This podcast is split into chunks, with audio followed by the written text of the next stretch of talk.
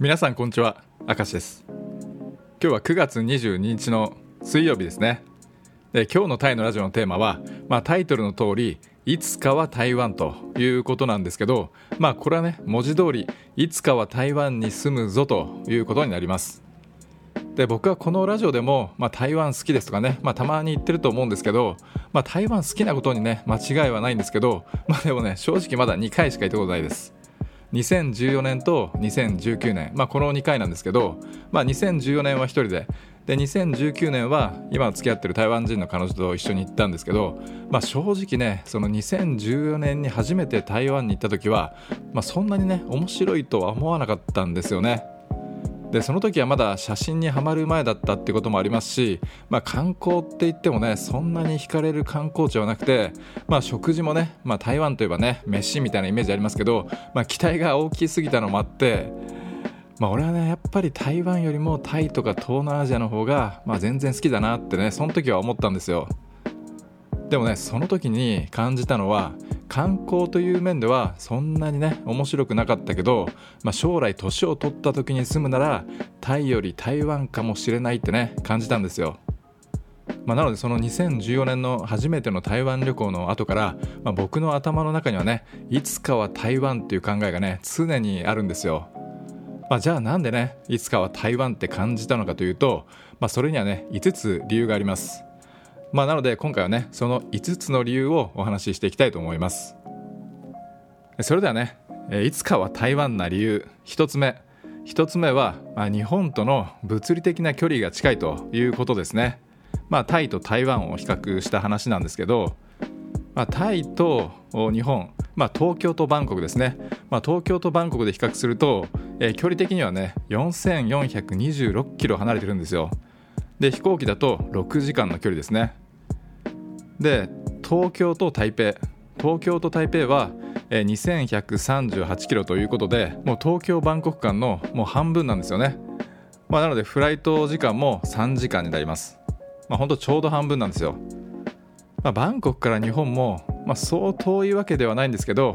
まあ、台湾はねやっぱり日本とのこの物理的な近さっていうのは、まあ、これはね精神的な距離の近さともイコールなんですよね。まあ、いつでもすぐ日本に帰れるっていう安心感、まあ、日本からも、まあ、国内感覚でね、まあ、3時間だったら、まあ、沖縄行くのとねそこまで変わんないですもんね、まあ、なので国内旅行感覚で、まあ、行き来できる、まあ、これがね、まあ、台湾年を取ったら、まあ、台湾に住みたいなって思う理由の一つですね。万が一ねなんか大きな病気があったとかあ両親がね体調が優れないとか、まあ、そういった時に、まあ、すぐ日本に帰ることができる、まあ、これがねえー、台湾に住みたいと思う理由の一つですね。でまあその物理的な距離が近いっていうことで、まあ、文化に関しても、まあ、タイと日本ほどねカルチャーギャップがないですよね。まあ、食とか風習とかファッションとかね、まあ、やっぱり物理的な距離の近さは、まあ、文化の近さでもあるなというふうに感じました。ま、やっぱりね当たり前なんですけど、まあ、台湾の方が日本の文化がねより浸透してるんですよね。まあでもその若い時はタイと日本のねカルチャーギャップが楽しくてカルチャーギャップが大きければ大きいほど、まあ、刺激的で楽しいじゃないですか。まあでもね年を取ったら、まあ、もう少し日本的な文化を求めるようになるんじゃないかなというね、まあ、そんな気がしてるんですよ、まあ、あくまでね僕の場合ですけどね。ということで、まあ、1つ目の理由は日本との物理的な距離が近い、まあ、文化が近いということになります。で2つ目の理由ね。2つ目の理由はね、まあ、華僑文化っていうか、まあ、歌人文化っていうんですかね、まあ、それが理由です。まあ、ここ最近ね、まあ、2年ぐらいの話なんですけど、まあ、個人的に、まあ、華僑の文化に興味が出てきたんですよ。食とか建築とか寺院とかあとは東南アジア各地の華僑の歴史とかね、まあ、そういったものです。まあ、ここ1年はね本当にそういったものに強く惹かれてるんですよ。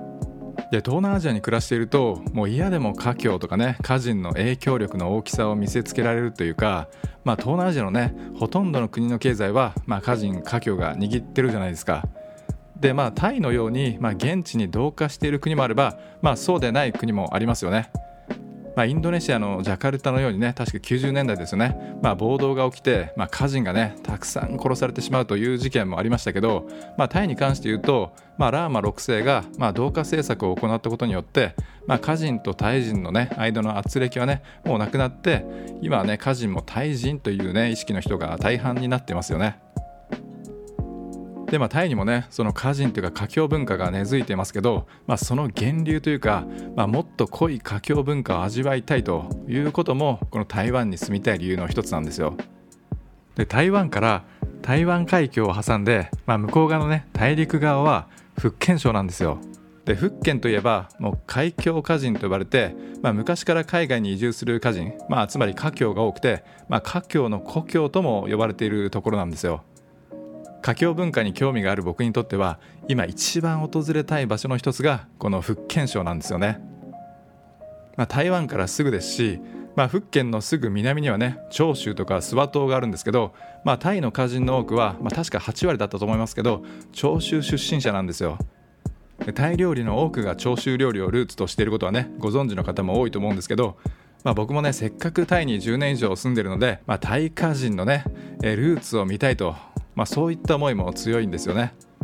まあ、台湾からなら、まあ、その長州とか諏訪島にもね、まあ、すぐ行けるというわけなんですよね。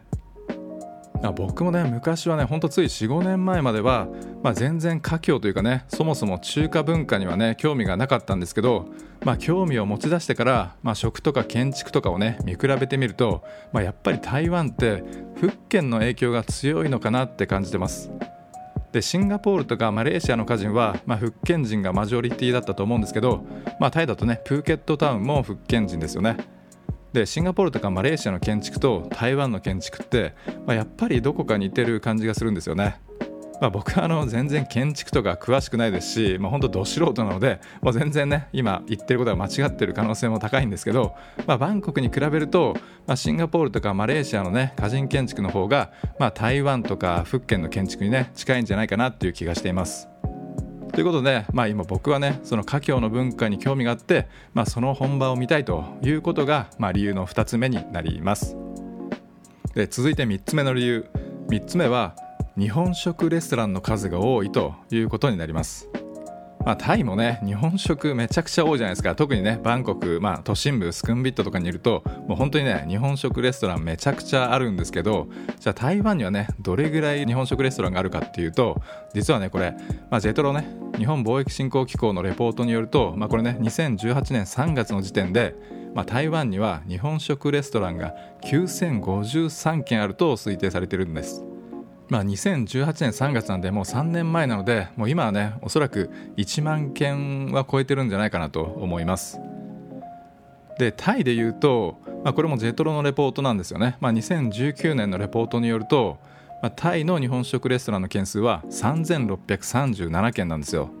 で3倍までいかないですけど、まあ、3倍弱の開きがあるんですよね。タイと台湾のね日本食レストランの数って。で人口比で見るとこれすごいことになってるんですよ。まあ、台湾の人口って2357万人に対してタイの人口は6963万人なんですよ。ということでまあタイの方が人口は3倍多いけど台湾の方が日本食レストランは3倍多いと、まあ、これぐらい差があるんですよね。もうどんだけ台湾人は日本食好きなんだっていう感じなんですけどいやこれはね本当驚きの数字ですよね。この台湾の日本食レストランの数すごいなと思って他を調べてみたんですけど、まあ、中国ねこれ2015年の数字しか出てこなかったんですけど中国の日本食レストランの店舗数は2万3100店舗っていうことで、まあ、今はねひょっとしたら3万店舗以上あるんじゃないかなと思うんですけど、まあ、世界一多いのが中国ということになります。まあでもねもう人口で比べると圧倒的に、まあ、台湾が世界ナンバーワンなんじゃないかなと思います。でまあその日本食レストランの数がねもうめちゃくちゃ多いというのがねこの理由の3つ目なんですけどで僕も海外旅行に行った時は現地の日本食のレベルとかねコスパを調べるために、まあ、必ず日本食レストランには行くようにしていて、まあ、台北に行った時も1軒だけ日本食レストランに行きました。で台北メインステーションの確かね天ぷら屋さんだったんですけど、まあ、日本からね進出してるお店だったんですけどね、まあ、普通にねめちゃくちゃ美味しかったです。で多分相場的には、まあ、バンコク、まあ、スクンビットと比べると、まあ、同じか、まあ 10%20% くらい台北の方が高いんじゃないかなっていう気がしています。まあ、なのでね、まあ、特に安いわけではないんですけど、まあ、多分ね探せば安い日本食レストランねバンコクのようにねもうコスパがいい日本食レストランももうこんだけもう9000店舗あればもうねいろんなパターンの日本食レストランがありますので、まあ、その日本食の豊富さっていう面においても、まあ、バンコクよりも充実しているというのが、まあ、その3つ目の理由になります。で4つ目は親日的であるということですね。まあ、別にその親日だから住むってわけじゃないんですけど、まあ、やっぱりね長く住むためには、まあ、日本に対して親しみを感じてる人々がね多い国の方がね当然居心地はいいですよね。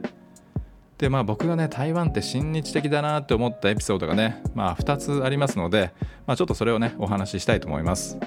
でこれも台北メインステーションなんですけど、まあ、スタバですね、まあ、スターバックスでコーヒーを買った時の話なんですけど、まあ、スタバでコーヒーを買ってでカップを見てみると日本語ね。ひらがなで「ありがとう」って書いてあったんですよ。で僕はその注文の時に別に日本語は話してないんですねまあ英語だったので、まあ、まあ見た目もあるし日本人だなって分かったとは思うんですけどまさかねそのひらがなで「ありがとう」ってね書いてくれるとは思わなかったですよね。いやこれはねまあ、日本だったらあるのかもしれないですけどもうバンコクだったらねまず起きないことだと思うんですよね、まあ、ひょっとしたら日本語かけるねスタバの店員さんでそういうことやってくれる人もバンコクには、まあ、いるかもしれないんですけどいやこれはね結構感動したんですよね。で2つ目のエピソードが、まあ、コンビニですね、まあ、これはね何回も経験してるんですけど、まあ、コンビニでね、まあ、店員さんがあの値段を言う時に日本語で言ってくる時が結構あるんですよ。まあ、20元になりますとか125元ですとかもうそうやってね日本語で料金をね言ってくれるっていうことがもうこれね1回2回じゃなくて本当にねもう56回あるんですよね。もうタイだったらセブンイレブンの店員さんが、まあ、日本語でねその料金を伝えてくるってことはまあほぼほぼないじゃないですか、まあ、たまに観光地とか行くと日本語でね、えー、ありがとうって言ってくれる店員もいますけどまさかねその料金を日本語で伝えてくれるっていうのはねもうなかなか体験できないですよね。これはね本当に台湾に行くともう何回も経験してます、まあ、そういったところから、まあ、日本語をね学んでる人もねすごく多いんだなっていうのはね感じますよね。いや本当にねこの日本語喋れる率でいうと、まあ、台湾はね、まあ、他の外国に比べて圧倒的に高いんじゃないかなと思います。で最後5つ目の理由ですね。5つ目はまあ、市内にね、まあ、台北市内に温泉があるということなんですよね、まあ、北東温泉、まあ、北に投げるって書いて北東温泉ですね。でこの北東温泉っていうのは台北メインステーション、まあ、東京でいうと東京駅みたいな駅ですね。でこの台北メインステーションから電車で30分ぐらいのところにあるんですよ。でバンコクでいうと BTS のサイアム駅からオンヌットまでがねちょうど30分ぐらいなので、まあ、サイアムからオンヌットに行く感覚で温泉街に行けるというのがね素晴らしいなと思いました、まあ、これはね東京でもなかなかこんなに気軽に温泉街に行けるってことはねないと思うので、まあ、これはめちゃくちゃ QOL 高いなと思いました。まあ、日本文化の象徴の一つでもあるね。温泉が日常的に利用できるっていうのはね、まあ、これは日本以上に日本的な生活ができるんじゃないかなと。まあ、これはね僕にとっても台北に住む大きなね魅力の一つなんですよね。もうこの身近に温泉があるっていうのはね。でもしね台湾に住むんならどこにしようかなって妄想するんですけど、まあ、もし台北に住むんであれば、まあ、この米東温泉がある米東駅の近くに住もうかなと思ってます。まあ、僕も一度米東温泉には行ったことがあるんですけど、まあ、駅前からねその温泉街の方に続いていく、まあ綺麗な公園があってでさらにその公園にはね図書館があるんですけど、まあ、その図書館も世界の美しい図書館の、まあ、トップ10とかにねランクインするぐらい美しいモダンな木造建築の図書館なんですけど、まあ、そこでねノマド的な作業もできるようなんですよ。w i f i とかも使えてテーブルもあってね。この公園を眺めながら、まあ、そんなに素晴らしい建築の中で作業ができるとかねもう最高じゃないですか。で疲れたらねちょっと温泉行ったり足湯行ったりとかね。でまあねあと肝心なのは、まあ、その日本食レストランなんですけどこのベイ島の近くに日本食レストランあるかなと思って Google マップでね調べてみたんですけどもう定食屋からラーメン屋からね、まあ、さらには大手山でもう何軒も日本食レストランがあるんですよね。でまあ評価もね結構高くて、まあ、これでね米東に住んでも日本食に飢えることもないだろうなと。であとね一応賃貸物件もね探してみたんですけど、まあ、これがねまたすごいんですよ。もうなんとねお風呂場の蛇口をひねると温泉が出てくるマンションもあるんですよ。いやこれは驚きましたね。まあ、家賃相場はねもちろんバンコクよりも高いんですけど、まあ、台北の中心地と比べると、まあ、若干割安みたいなんですよねこのベイ島のエリアっていうのは。でまあ、温泉街が近いっていうだけじゃなくてもう家にも温泉がついてるってことでね、まあ、今僕はねもし台北に住むんだったらベイ島に住みたいなと思っています。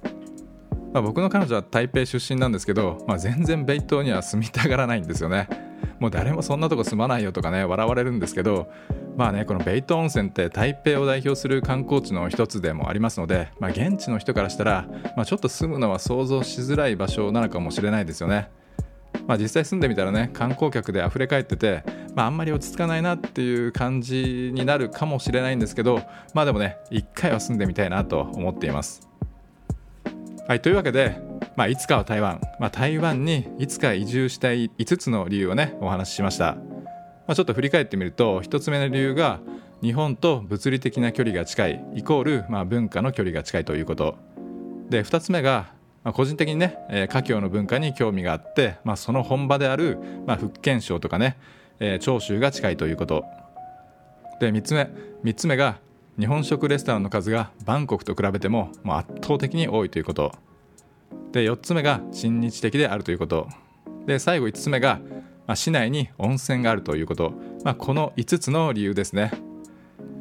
まあ、今のところその台湾に住むのは本当にこの1年2年っていうスパンじゃなくてもう本当にね5年とか10年後ぐらいかなっていう感じをしてるんですよね。まあでもねもういつかは台湾に必ず住むぞというふうにね今僕は思ってます。まあ、その前に、まあ、ベトナムねハノイとかホーチミンとかダナン、まあ、ここもね本当に1年とかそういうショートスパンでもいいんですけど、まあ、ベトナムももう台湾に住む前に一度は住んでみたいなと思っていますので、まあ、また今度ね機会があれば、まあ、いつかはベトナムじゃないですけど、まあ、そのベトナムになんで住みたいと思うか、まあ、その理由とかもね、えー、お話できたらなと思います。僕のラジオでは、まあ、こんな感じで東南アジアとかアジアの移住に関してのお話もね、えー、していきたいと思いますので、まあ、そういったお話に興味がある方はね是非チャンネル登録をよろしくお願いいたします、えー、それでは本日も最後までお聴きいただきましてありがとうございました。また明日お会いしましょう。